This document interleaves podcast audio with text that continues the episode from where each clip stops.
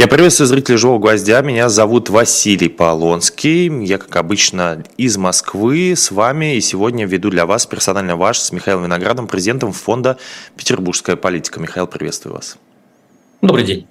И перед тем, как мы начнем, я напомню тем, кто, может быть, впервые тут, что обязательно поддержите нашу трансляцию, поставьте большой палец вверх, пишите свои комментарии, я буду их читать и а, пересдавать ваши вопросы Михаилу. Ну и в том числе, конечно, я буду идти по тем темам, которые сейчас очень актуальны.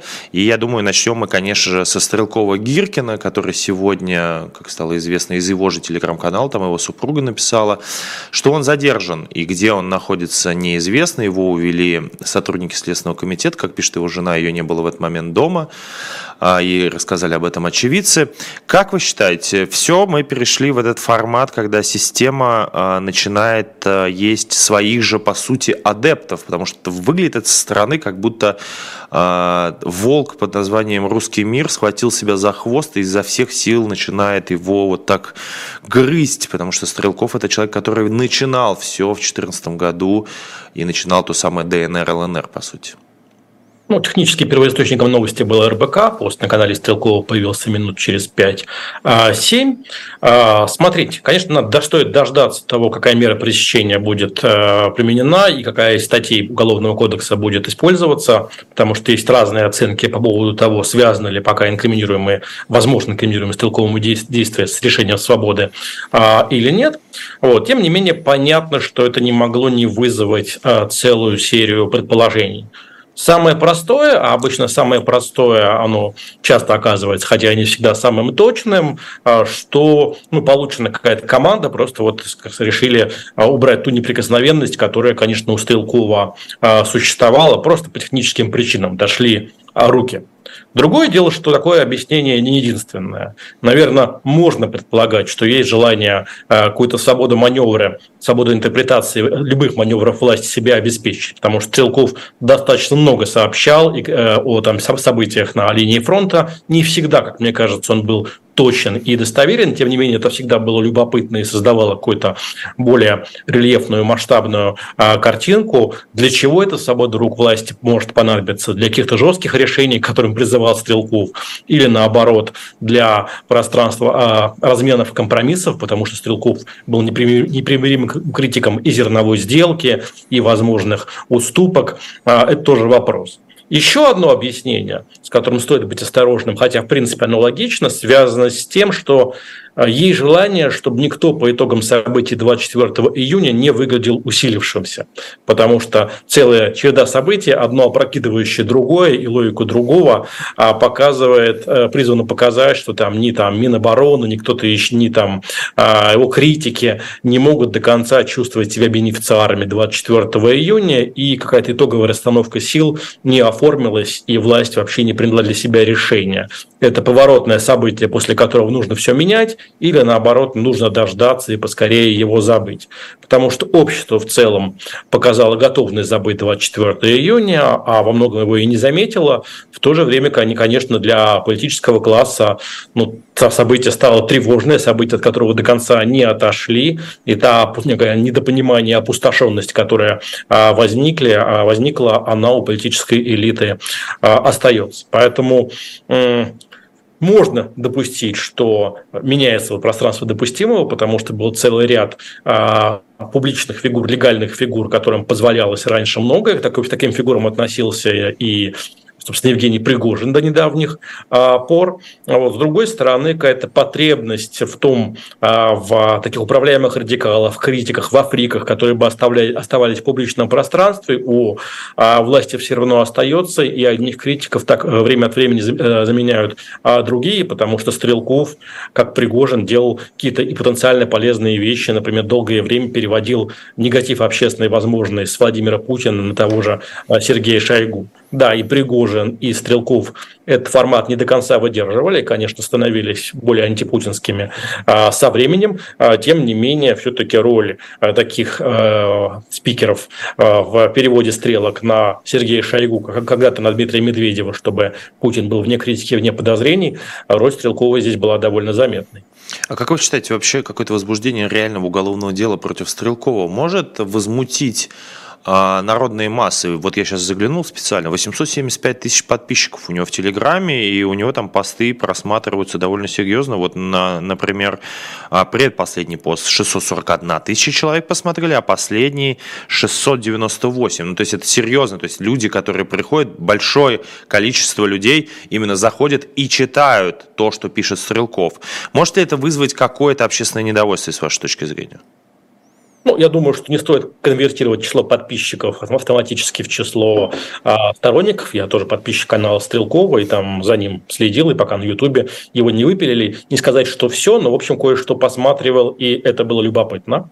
Вообще, я думаю, что такие радикальные э, ультрапатриоты, они мало чем отличаются от такого протестного движения условно-либерального, которое было в России. Оно подвержено приступам э, такой ощущения бессилия, неврозов, ощущения бессмысленности и такой э, дезорганизации. Время от времени это сменяется какими-то всплесками ожидания от самих себя, но ничего после этого не происходит. Поэтому э, примеров того, когда такая радикальная патриотический тренд а, себя проявлял, когда у него появлялся повод и возможность, я не припоминаю. Мне кажется, эти люди мало чем отличаются и в известной степени тоже весьма наивные и идеалистичные, а такие принципиальные. А чем люди принципиальнее, тем, в общем, технически ими легче манипулировать. Поэтому я не ожидаю, и, собственно, весь этот год последний, вся критика, весь невроз, весь гнев не перерастали ни во что серьезное за пределами а, Телеграма. Поэтому, ну, если не будет сопутствующих каких-то э, брожений внутри элиты, а их все-таки не случается, и э, за месяц та травма, которая была э, Пригожину нанесена, она чуть-чуть зарастает, хотя не окончательно, а я не думаю, что в данном случае такие низовая активность может стать каким-то источником ну, движения, к тому же у радикал-патриотов та же проблема, которая была и у протестного болотного движения, связана с тем, что они не мастера в конструировании э, политических стратегий. Э, они могут свою позицию заявить, ощутить, что вот э, нам не все равно, мы э, не э, становимся на колени и так далее, но за этим не следует понимание, что выражение позиции э, в том случае, когда оно не является элементом э, политической стратегии, э, по большому счету ничего не меняет. А, но с вашей точки зрения, теперь, после, как бы, пока выключения Стрелкова, если оно продлится, и, как вы правильно сказали, что нужно посмотреть, какая будет мера пресечения, какая будет вообще уголовная статья, пока говорят о статье 282, экстремизм, а, но это пока только слухи, а, непонятна точная информация. Но вот если мы представим, что Стрелкова все-таки не будет в этом информационном поле. А можно ли же сказать, что информационное поле именно внутри России, по сути, зачищено теми, кто очень резко и очень жестко высказывался по поводу Владимира Путина, Министерства обороны, и теперь с фронта мы можем получать только информацию, которая, ну, как бы контролируема и властями, и Министерством обороны, и контролируема другими какими-то группами, что теперь какую-то доп. информацию с фронта именно с российской стороны мы вряд ли будем получать. Мне кажется, это упрощение, потому что, да, логично представить э, ситуацию, в которой власть весь этот год защищает всеми силами возможные альтернативные каналы, а, вот, а, а там, не знаю, через Телеграм, через YouTube что-то прорастает. В реальности сама власть является сама участником этого рынка Телеграма и а, там активно а, присутствует, воздействует и а, влияет. Иногда, повторюсь, позиция радикалов, она полезна для власти для того, чтобы предъявлять а, всю широту а, показывать широту возможностей и показа того, что власть не самый такой отмороженный а радикал. Вот. Иногда для каких-то там манипуляций, в том числе радикально настроенными, а, слоями. Поэтому я не... И, и к тому же все-таки власть никогда не была полноценно единой. И, естественно, у Минобороны есть свои адепты, есть свои э, недруги, аппаратные конкуренты, да и внутри Минобороны, наверное. А, поэтому все-таки за все... Да, пространство Телеграма, оно в чем-то упростилось за последний год, там меньше стало информации такой альтернативной из регионов, но если говорить о такой федеральной, в том числе военной информации, никогда, наверное, не было а, такой полноты полноты картины, пусть временами искаженные, как это бывает, а в Телеграме. И Стрелков все-таки был здесь скорее не столько инсайдером, сколько интерпретатором. Я обращал внимание на те или иные аспекты или косяки. Кстати говоря, Стрелков уже пытался однажды исчезнуть из информационного пространства, когда осенью, если не ошибаюсь, он заявил об отправке на фронт, но без особых объяснений, причин и резонов как-то все обратно рассосалось. Поэтому я думаю, многое зависит от того, а, а у нас, у нас какие-то небольшие проблемы. Это реально поток новостей. А вот, собственно, власти сама заинтересована в том, что... Э, я вас слышу. Да-да-да, просто, да, да, да, просто а, немножко заглючил, а, да. А, поток какой-то информации шел а, и для а, самой власти, потому что в ситуации, когда источник информации гипотетически окажется всего два, официальные каналы и а, украинские инсайды, наверное, власть может оказаться в большей степени а, объектом манипуляций. В данном случае есть возможность сопоставлять разные картинки, которые идутся и изнутри. И если эту информацию публично дозировать в Телеграме, существует риск, что и в записках служебных она будет а, дозироваться. Поэтому, а, конечно, вызовы существуют, но опять великим инсайдером, повторюсь, я бы Стрелкова не назвал, скорее, как и Пригожин, он а, в эмоцию перерабатывал последнее время то, что получал, а по достоверности информации и у Пригожина бывали, бывали вопросы, временами он давал такую более успешную для украинской стороны картину наступления, чем давала сама украинская сторона. Вот. Ну и Стрелкову приходилось его весь алармизм и тревожность как-то перепроверять. Ну да, вот э, Лида О пишет, Стрелков не мог сам по себе проявлять такую смелость в критике власти, если бы у него не было покровителей во власти. Это вам не Илья Яшин.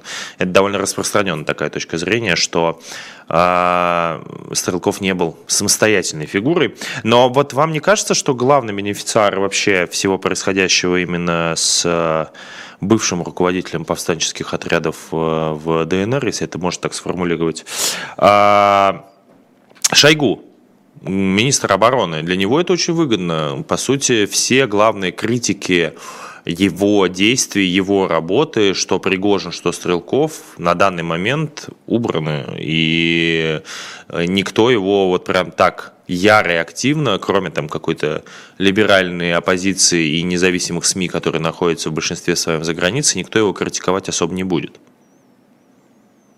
Во-первых, а, все равно а, сегодня ситуация такая, когда события следующего дня обнуляют предыдущие, и никто не может чувствовать себя до конца а, бенефициаром. Во-вторых, все-таки российское такое массовое сознание, которое искренне исходит из того, что там Россия не начинала сама ни одну войну и ни одну войну, войну в истории не, не проигрывала, а оно нуждается в объяснениях а, тех казусов, тех неудач, тех проблем, а, которые возникают. И все равно потребность объяснять это либо там предательством и изменой, либо слабостью непрофессионализмом, чтобы не рушить общую картину мира с представлением там, о второй армии в мире, о том, что мы все равно все всех а, победим, даже если почему-то мы сегодня это не сделали, такая потребность у обывателя, конечно, участие обывателей останется, и в этом плане та инерция перевода стрелок на Минобороны, она а, в массовом сознании никуда не исчезнет. Та картинка, которая с конструкцией, которая будет вокруг Минобороны по итогам разбора полетов 24 июня, она тоже до конца а, не прояснилась. Я думаю, что для Шойгу важно оставаться политически в роли этой громоотвода. Вот. Ему, наверное, важно было бы сохранять некий нейтральный поток информации с а, фронтов, а, потому что последние там, 7 месяцев, 7-8 месяцев мы видели долгое время такое замораживание, и даже после э, попытка украинского наступления потом не была, а, не привела к удаче. И такая деэскалация, она чаще работала на минимизацию негативных новостей. В этом плане та попытка эскалации новая, которую мы видим последние дни, это вызов в том числе и для Министерства обороны. Поэтому тактически там, от Шойгу прошла, э, первые грузы э, после мятежа, они прошли, но в целом все равно некое такое недоумение происходящим и э, такой дефицит энергии в сугубо там про военном лагере и непонятность, некое отсутствие или отсутствие полноценной мотивации у военного ведомства остаются в силе. А, тут очень э, популярные, если из России смотреть э, в Инстаграме рилсы или шорты, это в Ютубе тоже такие короткие видео, очень популярное видео, часто очень попадается с Шойгу, а, где он разговаривает с детьми и подростками, ему там задают вопрос, что делать, если мы летим в самолете, а он падает, на что Шойгу отвечает, а, что вы прикажете, а, точнее его спрашивают, что вы прикажете делать, если самолет падает, на что Шойгу отвечает, ничего, если он падает, добавляя. У вас нет ощущения, что вот Шойгу по этому принципу сейчас существует? Ну, Шойгу, безусловно, существует в некой такой дистанции от э, текущей э, повестки, и он стремит, ну, мы не, не, не, не так часто видим его на фронтах, и он не, вы, не выглядит таким министром обороны а такой полноценной воюющей армии, и не, не очень к этому стремится, берет периодически дистанцию. Вот, и в этом плане он опытный аппаратчик и э, старается аппаратно а острая история не влезать. То, что он оказался под огнем критики общественной, для него новая история, но и он ее выдержал а, не менее стоически, чем до этого Дмитрий Медведев. А я вот хотел э, перейти к теме, которая взаимосвязана с армией Министерством обороны. Это апгрейд по призывному возрасту. Э, с народом, как обычно, сыграли в эту игру э, с тремя стаканчиками и одной монеткой. Э, и возраст повысили э, до 30 лет, а нижнюю грань оставили на той же 18. С вашей точки зрения, это нам намек на то, что нас ждет э, какая-то большая война, нам на что-то на это намекают, что хотят призывать больше населения. Зачем вообще это делать? Зачем делать вот это 12, 12 лет э, мужчин, которых могут призывать теперь в армию? Честно говоря, когда Минобороны заявила о возможном повышении призывного возраста, и тогда никто не, не особенно не понял, а э, насколько это реально, насколько это э, совпадает с теми трендами, которые есть, связанными с необходимостью, в том числе обеспечения призыва. Поэтому я бы не сказал, что эта инициатива была такой уж резонансной, понятной э, и заметной. А так, да, Минобороны нужно выполнять э, свои планы в условиях того, что ну, есть в обществе и тревожность по отношению к по, э, службе по призыву. С другой стороны, есть какое-то вымывание э, призывного костяка, в том числе за счет э, контракт, э, контрактников и тех, кого сегодня находят на службу там, в ЧВК или в российскую теперь армию. А, поэтому общий вопрос существует, что делать с призывом в условиях того, что призывников вроде как обещают не направлять а, в зоны боевых действий, а, хотя случалось а, по-разному последние полтора года. Вообще является ли призыв приоритетом или приоритетом является накопление а, именно а, контрактников или мобилизованных в зону военных действий? По этому поводу есть некоторая подвешенность и а, неопределенность. В этом плане Минобороны отчасти с тревожностью смотрит на ту волну набора контрактников, которая идет по регионам России, а потому что так или иначе это размывает и основу для а, призыва. Я думаю, что общего понимания, ждать ли нам новой волны мобилизации, готовиться ли к тотальной мобилизации или а, все как-то сосется, общего понимания внутри власти нет, потому что есть очевидные здесь и минусы. Мы знаем, что а, там проблемы с дефицитом, как говорят, офицерского корпуса в большей степени чувствительны, чем дефицит, а, собственно, рядового а, состава. Есть вопросы комплектования, обмундирования, вооружения а, тех, кого мобилизуют, и даже, собственно, адепты а, второй волны мобилизации или тотальной мобилизации признают, что здесь есть проблемы. Поэтому все импровизируют, на всякий случай готовится и такая расширенная трактовка а, законов для того, чтобы сложнее, сложнее было уклоняться и от призыва, и от мобилизации. С другой стороны, ну, я не думаю, что система политическая, управленческая, военная мечтает о мобилизации, потому что это и политический стресс, никто не гарантирует, что вторая волна пройдет а, так же легко, как первая, хотя первая прошла на удивление политически а, легко.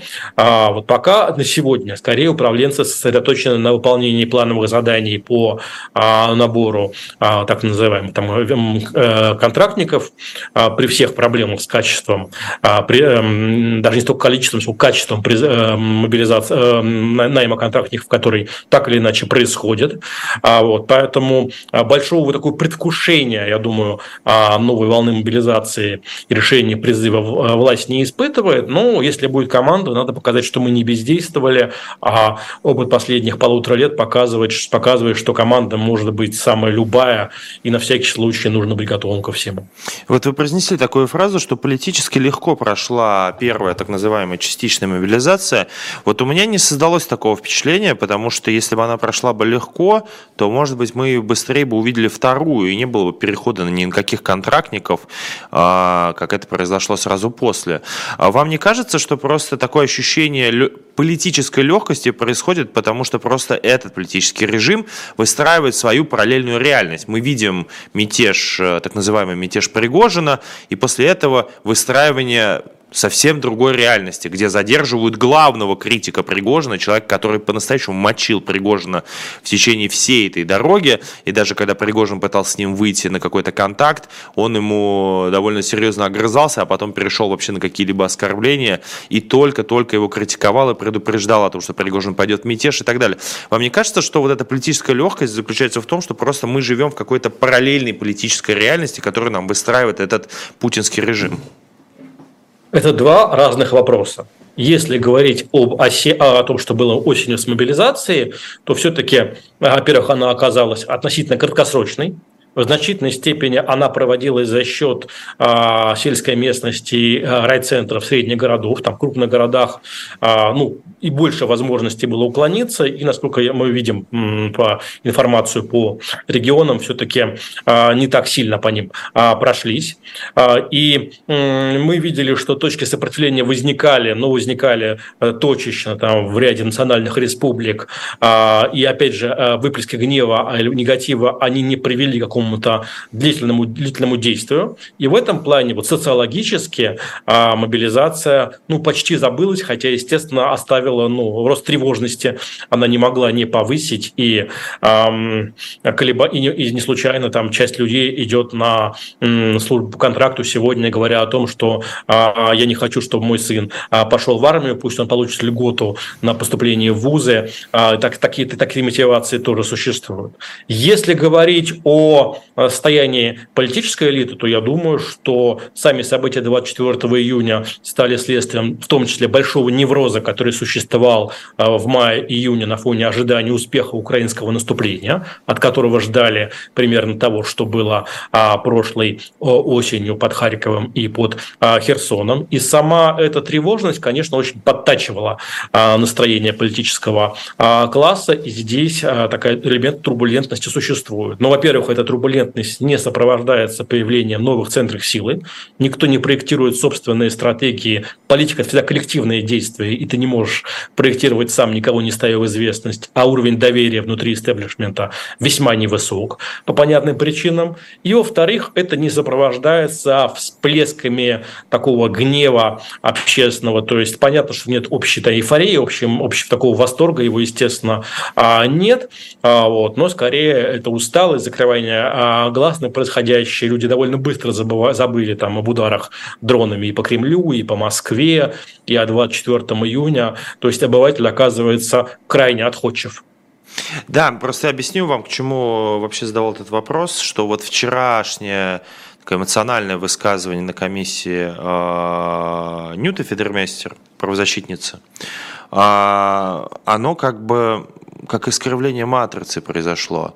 Вот это выглядело как будто бы, если вы помните фильм «Матрица», когда там показывалось, что это матрица, или ложка гнулась, или так пространство начинало так плавать. Вот вчера, когда Ньюта Федермейстер высказывала все депутатам Государственной Думы и объясняла о том, что среди них нет ни одного человека, который хотя бы э, засомневался в принятии решений, э, повисла такая пауза, вот было ощущение, как будто это пространство так немножко политическое пространство, немножко так э, взболтнуло. А как вы оцениваете вообще э, вот такие всплески, которые попадают и на видеокадры, и когда этим депутатам, этим людям от власти такое высказывают лицо? Слушайте, это неизбежно. Объем невысказанного довольно большой сама по себе публичная политика, в том числе, существует для того, чтобы выпускать этот а, пар из-под крышки, чтобы выплескивать негатив, создавать ожидания, а, предвкушение, ощущение того, что от тебя что-то а, зависит. И сама по себе публичная политика, ну, это инструмент такой манипуляции, в том числе и гражданами. В ситуации, когда э, публичная политика игнорирует внутренние противоречия, которые существуют в стране, и все проблемы объясняет воздействие внешних факторов, естественно, вырастает этот объем недообъясненного, невыплеснутого, невыкриченного, невыплаканного, и это совершенно неизбежно. Поэтому и эмоции такие возникают вокруг Федерместера, вокруг Пригожина, и вокруг того же Стрелкова, который был гораздо менее интересен а, вплоть до а, прошлого года. А но, опять же, это, во-первых, не приводит к появлению каких-то альтернативных плюсов симпатии. Все достаточно быстро вспыхивает и гасит, как когда-то, не знаю, выступление Константина Райкина. А, целый ряд был таких примеров еще, собственно, в довоенный а, период. И в целом, я думаю, для обывателя, для, для части истеблишмента, сфера политики не является пространством ожиданий, пространством романтики, что туда можно прийти, подкрутить, изменить мир. Скорее есть такая отчужденность при восприятии политического процесса у многих э, критиков, ощущение собственной такой э, бессильности, безысходности, обиды. Поэтому, естественно, это вызывает, любой выплеск эмоции создает ощущение искренности, вызывает интерес, но за этим обычно не следует какого-то политического действия, а мы живем в реальности, когда все слова уже сказаны, хорошие, плохие, и люди реагируют исключительно на а, действия, что власти, что критика власти, а действия не хватает и тем, и другим. Но вот мы видим высказывание Ньюта Федермейстер, которую часто очень либеральная оппозиция обвиняла в сотрудничестве с режимом, э, сотрудничестве с властью. И вот параллельно есть другой персонаж, я не знаю, может быть, вы его не знаете, просто меня сегодня это по-настоящему поразило. Это Минеев, он такой боец э, без правил, который в прошлом году вдруг неожиданно, он ВДВшник, э, ушел на фронт. И у него взяли комментарии спортивные журналисты, и он сказал о том, что Россия это никакая не тоталитарная страна, а демократическое государство.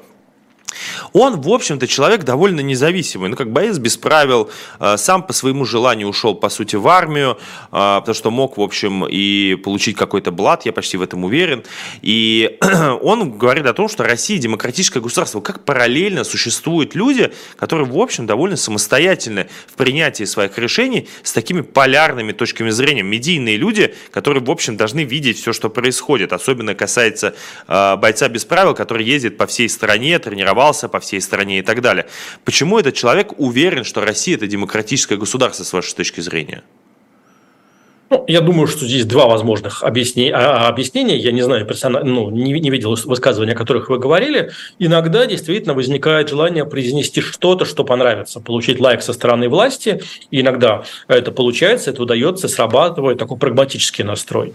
С другой стороны, а, в лагере так, лоялистов, или, по крайней мере, тех, кто сочувствует тому, что делает власть, существует, конечно, колоссальное пространство недообъясненности, недопроговоренности. А вот, и, вы, и люди часто предоставляют возможность самим себе пытаться пытаться объяснить то, что происходит, объяснить как восторженно или конспирологически, или как Стрелков. А, но вот эта ниша интерпретации а, зазора между масштабом а, такой самооценки общей и противоречивыми результатами последних полутора лет, этот зазор скорее нарастает, и люди выкручиваются как могут, дают объяснения, в том числе самые экзотические. С другой стороны, кто-то там из лоялистского лагеря тоже отчаливает эту в сторону, или возникают там казусы типа казуса казуса Сенбаевой, который на неделе произносится, это такой взаимный а, процесс, когда а, потенциальные критики власти заподозривают в том, что они утратили как субъектность и оказались в строю власти, а вполне проверенные, надежные а, фигуры оказываются где-то под подозрением.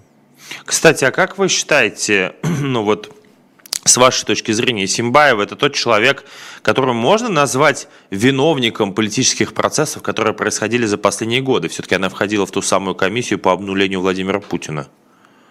Ну, я думаю, что если строить какую-то иерархию виновников, она, я думаю, не в первом миллионе. Да, просто было интересно ваше мнение. А, смотрите, от Ньюта мы перейдем к самим депутатам. Тут вот Андрей Луговой предложил ранжировать иностранных агентов по степени их опасности а, и признал потенциальных кандидатов во враги народа. Там очень смешно, что там в конце он а, среди потенциальных иноагентов депутат перечислил Ельцин-центр и Яндекс Музыку. Довольно интересно интересное сочетание.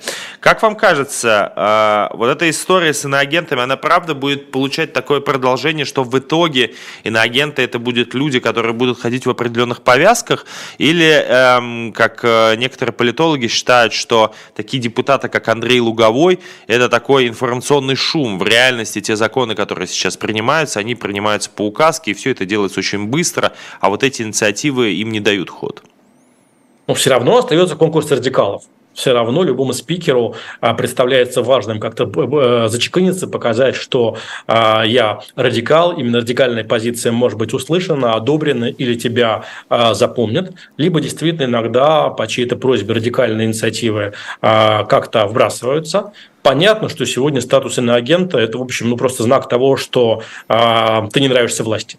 И в этом плане сегодня это не требует какой-то дальнейшей обоснования. Вот. И масштаб опасности иноагентов принято а, преувеличивать, потому что достаточно небольшое количество из тех, что, кто, кто признан, почти никто не был носителями какой-то мощной политической а, стратегии, способной а, как-то сделать власть а, уязвимой. А, и, и сама презентация их позиции, она не приводила к такому большому измеряемому результату, не связанному, собственно, с моральными а, аспектами. Другое дело, что, как не знаю, в любом э, классе, как вы скажете педагог, если вы отсекаете, удаляете из класса там хулиганов и наоборот э, ведущих себя подчеркнуто хорошо, а, то там, через месяц структура власти, структура в классе воспроизводится и появляются новые а, хулиганы, новые ботаники, новые там отличники, новые двоечники.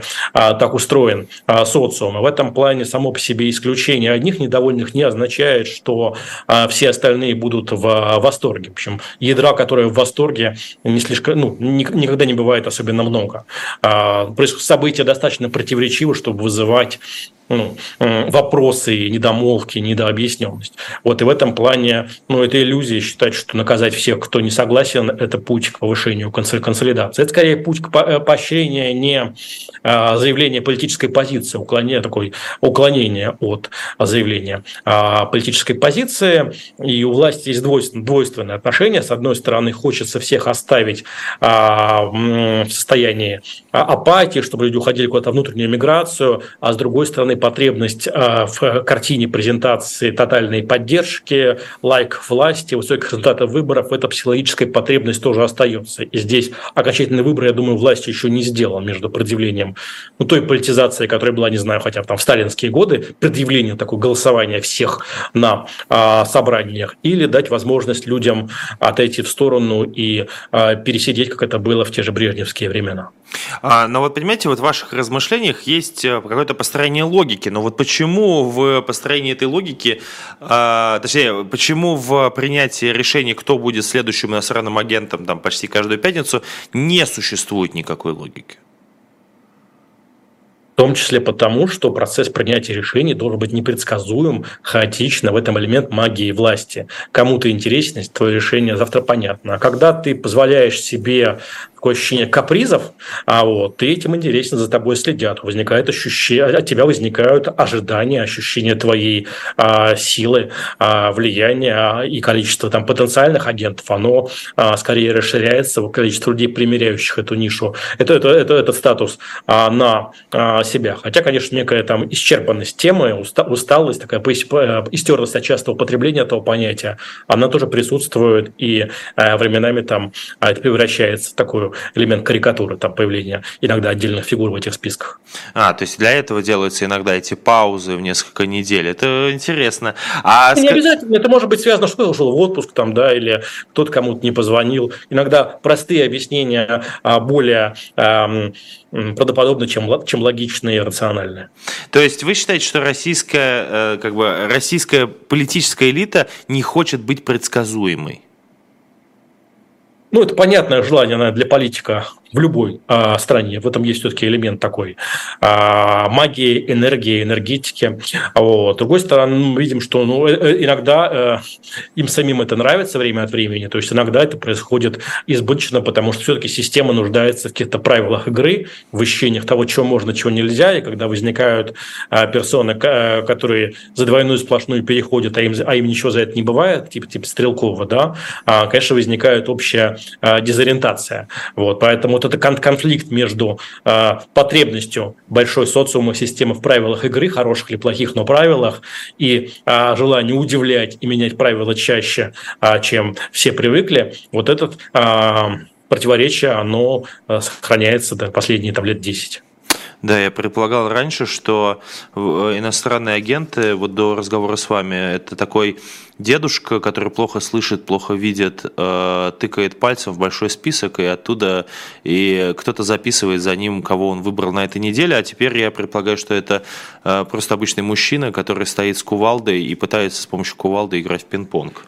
Опять же, бывает по-разному. Если вспомнить, например, события 91 года, когда, например, были в августе 91 года там арестован, по Тремонг Длян, если я не ошибаюсь, то есть фигура не первого, а не второго ряда. Я не знаю, так ли это на самом деле. В фильме по экранизации по этим событиям а, показывали, что приносят э, генералу утвержден список. Он говорит, да, да, да давайте список ареста, давайте начнем с конца, давайте начнем с 40 места. Да? А, так тоже иногда, иногда случается, когда список есть, но, в общем, а, начинают не с того а, конца, и в этом тоже элемент такой магии, неожиданности, спонтанности или желания разведать, а так ли, нужно ли нас, нам все это на самом деле. А вам вот не кажется, что Луговой немножечко не попадает в мейнстрим э, современной политической элиты, и вот он, он произносит такую фразу, инагентам, которые остались в стране, отведена решающая роль в подрыве России от того, как скоро мы перекроем кислород русопо, русофобствующим либералам, зависят сроки нашей победы в прокси-войне. Вам не кажется, что это прокси-война, которая говорит Луговой, теперь уже идет с э, консерваторами а-ля Стрелков и а-ля Пригожин? Ну, в принципе, если э, э, в, эту, в, эту, в этот список Луговой добавят Пригожина и Стрелкова, то, конечно, он будет выглядеть цельным, логичным. Я же говорил, я предупреждал, сегодня вот депутаты Госдумы тоже некоторые говорят, давно пора было а, по Стрелкову. Поэтому главное – сохранять непроницаемость лица, а, вот такую интонацию прежнюю, а, как герой фильма а, Афоня, когда выступает по теме труп. Главное ощущ... ощущение, что ты в контексте и ты знаешь, что скажешь в следующей фразе. А... У вас есть такое исследование, которое называется «Поколение Y и поколение Z в поисках собственных мест под солнцем». Обзор, э, как бы, чем живет современная молодежь. А, мне кажется, что после 24 февраля 2022 года поколение Z чуть изменило свое понимание, и вот это поколение Z, которое поддерживает это все, если у вас а, какое-то понимание, а, ищет ли это поколение Z, поколение патриотов, а, даже не поколение, а срез общества патриотов, а, срез Z, я бы его даже назвал так, а, ищет ли оно какое-то место под солнцем сейчас, и получается ли у них вообще это делать? Мне кажется, важно не дезориентировать зрителей и слушателей. То есть есть да. термин социологические поколения, там, да то есть Z, в общем, родившиеся в 21 веке, там есть э, споры о том, когда начинается возрастная граница. Кто-то говорит, что эта теория вообще скорее маркетинговая, чем э, полноценно э, социологическая. Э, ну, наверное, если мы посмотрим на ту социологию, которую мы видим, э, то э, уровень э, поддержки военных действий, он в целом снижается э, по мере снижения возраста. То есть все-таки наиболее лояльное поколение – это старший возраст, а, по крайней мере, как нам показывает а, там, прямая косвенная социология, а среди более молодых людей, конечно, а, возникает и, и нет того масштаба ностальгии по а, советской реальности, реальной или выдуманной, и, в общем, уровень а, агрессии в обществе скорее снижался, и те зеды росли в, в менее агрессивном обществе, где были не столь жесткие отношения там, учителей, учеников, пешеходов, автомобилистов, а и в этом плане полноценным таким запасом агрессии они не обладают, и там для них Украина или там Карабах – это такие чужие непонятные территории, где-то почти в Африке а, или там в эпохе а, Куликовской битвы. А, поэтому, с другой стороны, я повторюсь, у этих людей нет опыта совместного политического действия и ожидания от того, что политика – это романтическое пространство, куда можно прийти и о себе заявить. Для них это мир таких взрослых и не молодых часто людей, мир странный, мир не вполне понятный, потому что они уже росли в условиях деполитизации общества, когда следить за новостями, читать газеты, ну, было почти дурным тоном.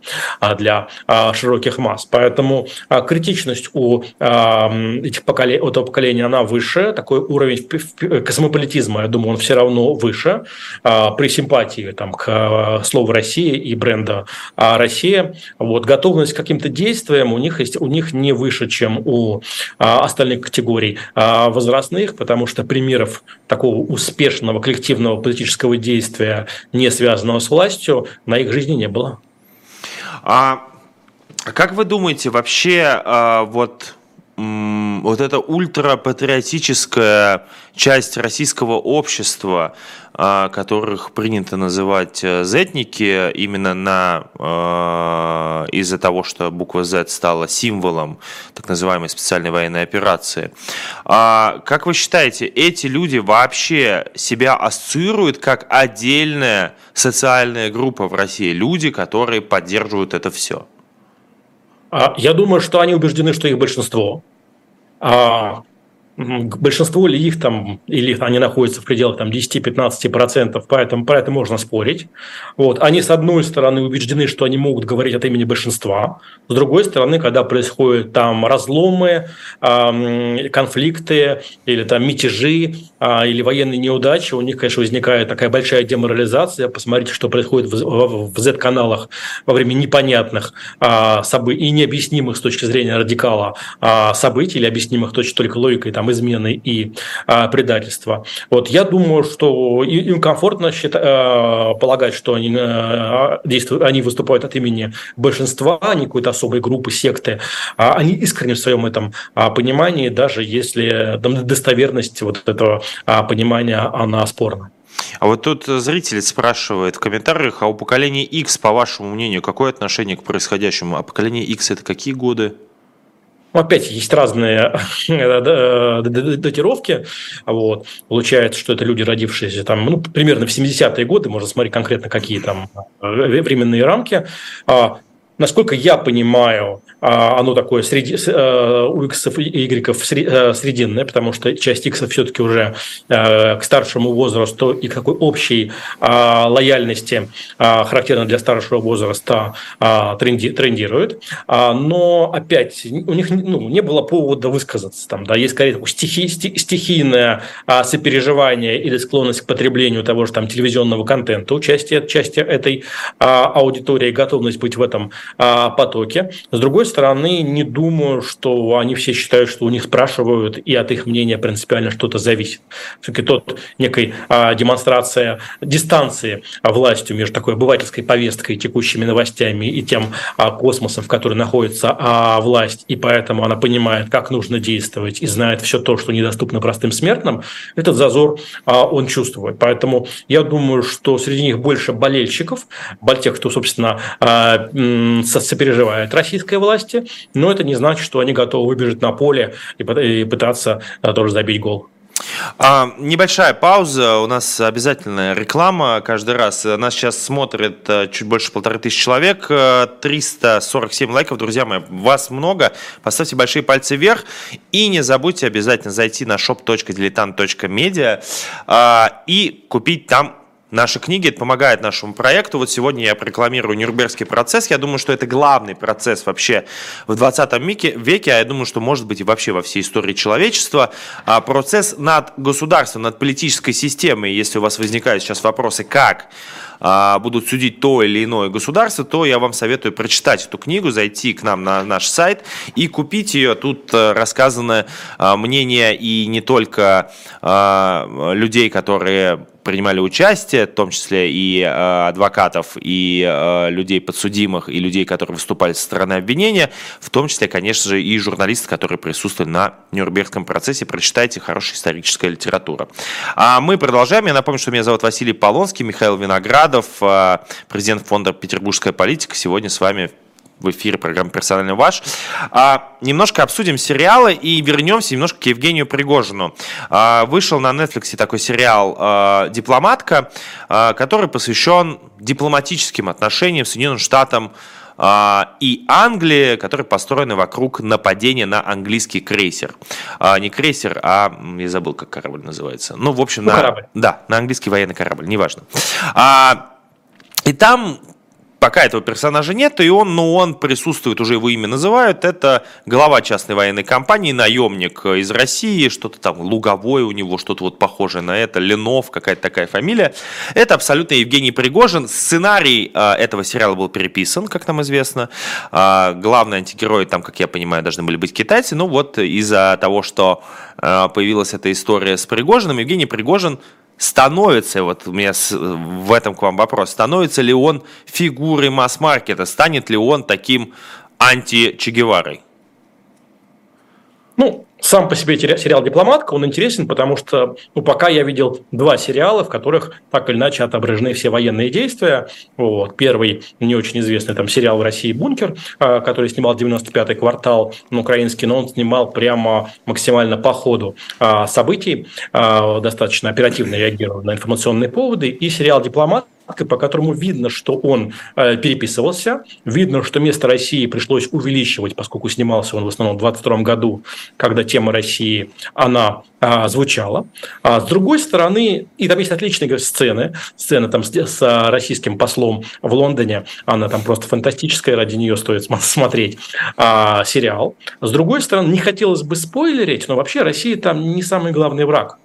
А вот. Э, не буду пересказывать развязку первого сезона, тем более есть пролог. А ко второму некая двусмысленность, которая существует, и внутренние приветы, которые есть. Как, собственно, не знаю, в России, когда снимал сериал «Спящие», а, от которого открестились все критики, все либералы, концовка первого сезона была крайне двусмысленной, потому что получалось, что все российские спецслужбы, отстаивая договор с Китаем против мировой закулисы, фактически, э, фактически это была борьба одного китайского клана против другого, в которой были вовлечены а, российские спецслужбы, но поскольку сериал до конца никто не смотрел, эту двусмысленную концовку никто особенно не увидел. А, поэтому а Пригожин, конечно, был таким символом, в том числе того, что Россия не столь радикально, не столь экстремально, нежели отдельно презентующие ее фигуры. Думаю, что сегодня запрос вот на а, более такую умеренную Россию, он в европейском, западноевропейском, в североамериканском общественном мнении ниже. Комфортно считать, что Россия – это такой полюс зла, а, которым до этого там был Иран, Северная Корея, другие страны. И в этом плане, поскольку Пригожин все-таки исчез, э, исчезнет из текущей повестки мировой, тем более особенно на фоне все-таки утраты непонятности, что у него с Африкой будет, насколько он останется заметной фигурой в Африке, африканцы американцы сами тоже тестируют эти автошоки после а, мятежа и смотрят вообще Пригожин, а, остается игроком здесь или нет. Думаю, что узнаваемость Пригожина расти особенно не будет, а присутствие а, российской тематики в сериалах мировых, оно, наверное, будет расти, а, причем в негативном ключе, потому что если мы возьмем советское время, там в сериалах а, про Джеймса Бонда, про фильмах обычно всегда был там генерал Пушкин, генерал Гоголь.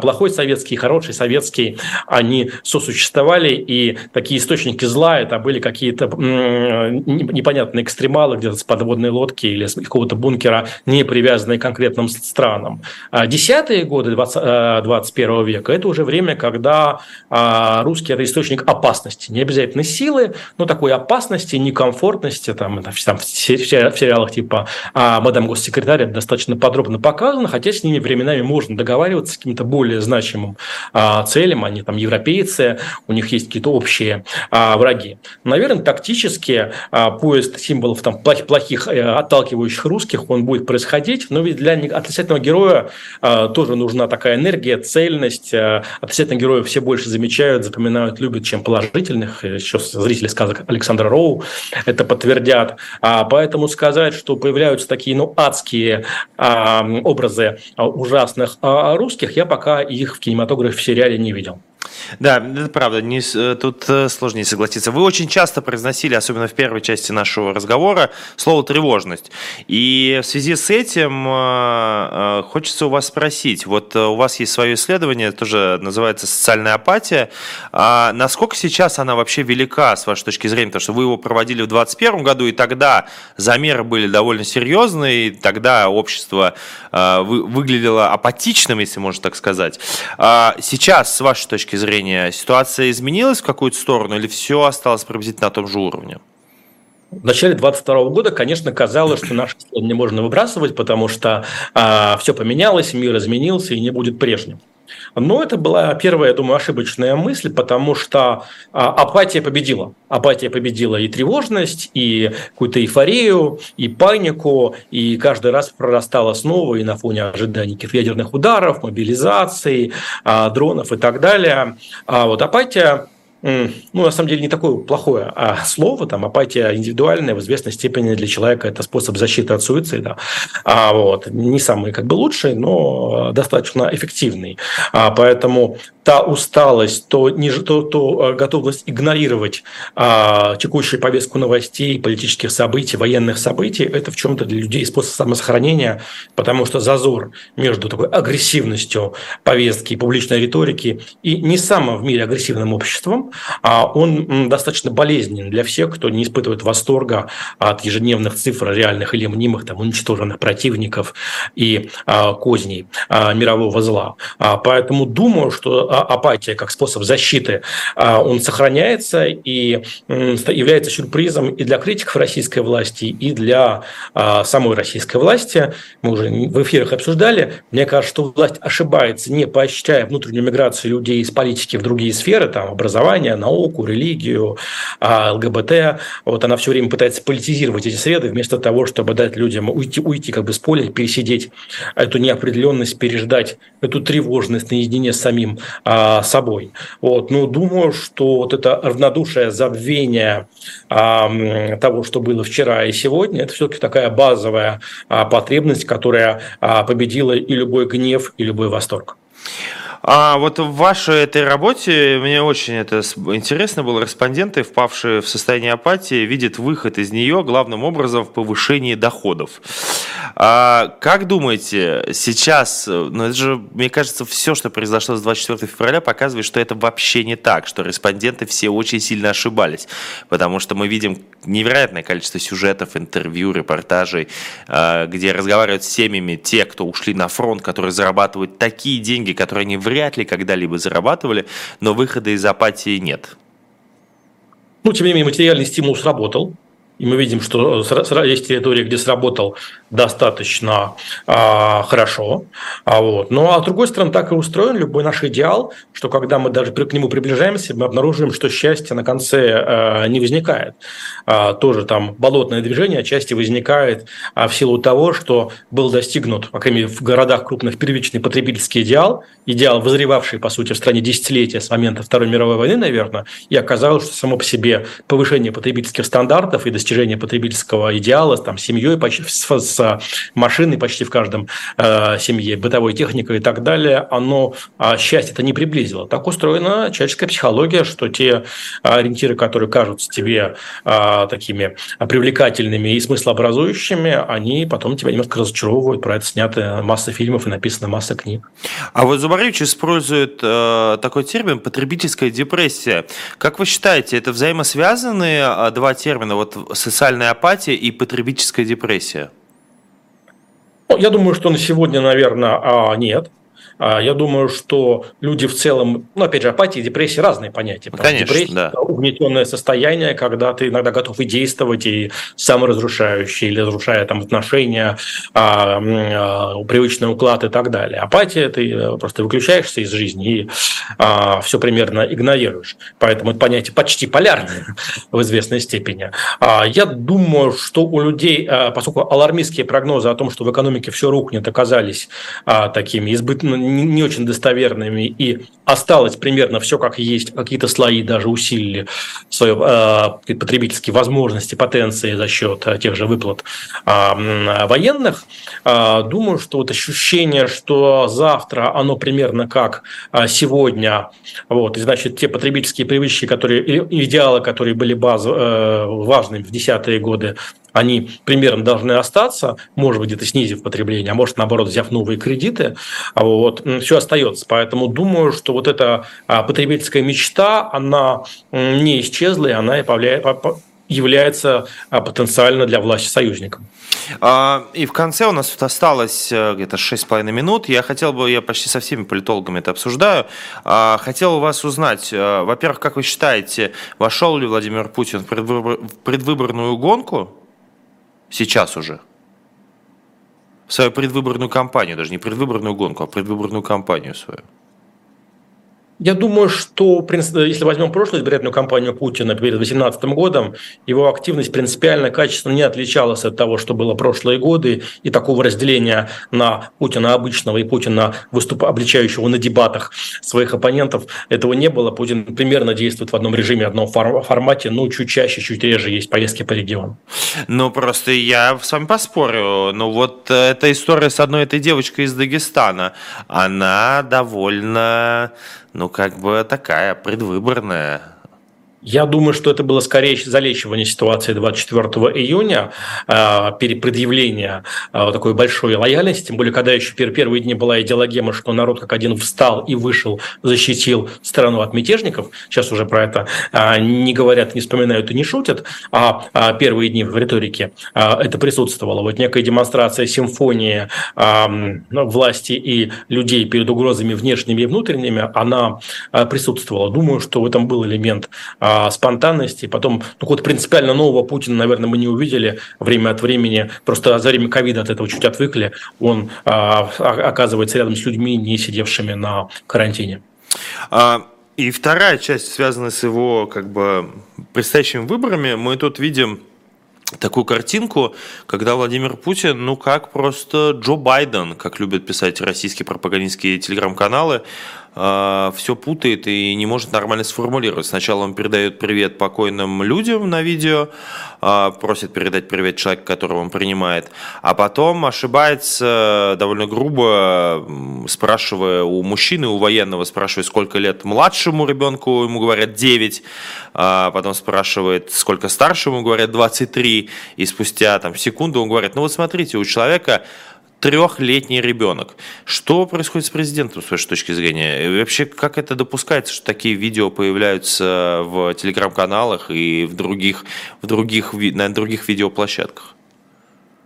Я не думаю, что это осознанно допускается. Можно было допустить, что специально показывают некую незарегулированность а, тех или иных общений. Думаю, что такие технические ошибки тех, кто выпускает видео в эфир, они, неизбежны. Тут же вопрос не в том, а насколько, э, ошибается или нет а, первое лицо, а в том, а, насколько это чувствительно, травматично. Помнят ли про, это, про эти истории люди, или они исчезают из повестки. Как для того же Байдена, о котором российские телеканалы любят показывать его дезориентацию, такую, по их версии, неадекватность, является это чувствительным для американского избирателя или для них, в принципе, контраст между не всегда абсолютно таким симметричным реальности Байденом и Трампом, который живет на своей планете, э, тоже не, не слишком ярок и очевиден. Поэтому, мне кажется, такие истории достаточно быстро забываются. К Путину привыкли к такому, э, какому он есть, который говорит часто вещи, которые больше теперь интересуют его подчас, чем а, даже обывателя, все его исторические курсы и так далее, то, что для Путина реально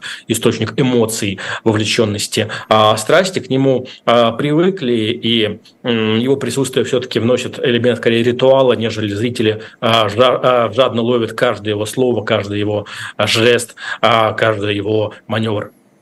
То есть Путин не является даже для этих людей мессией?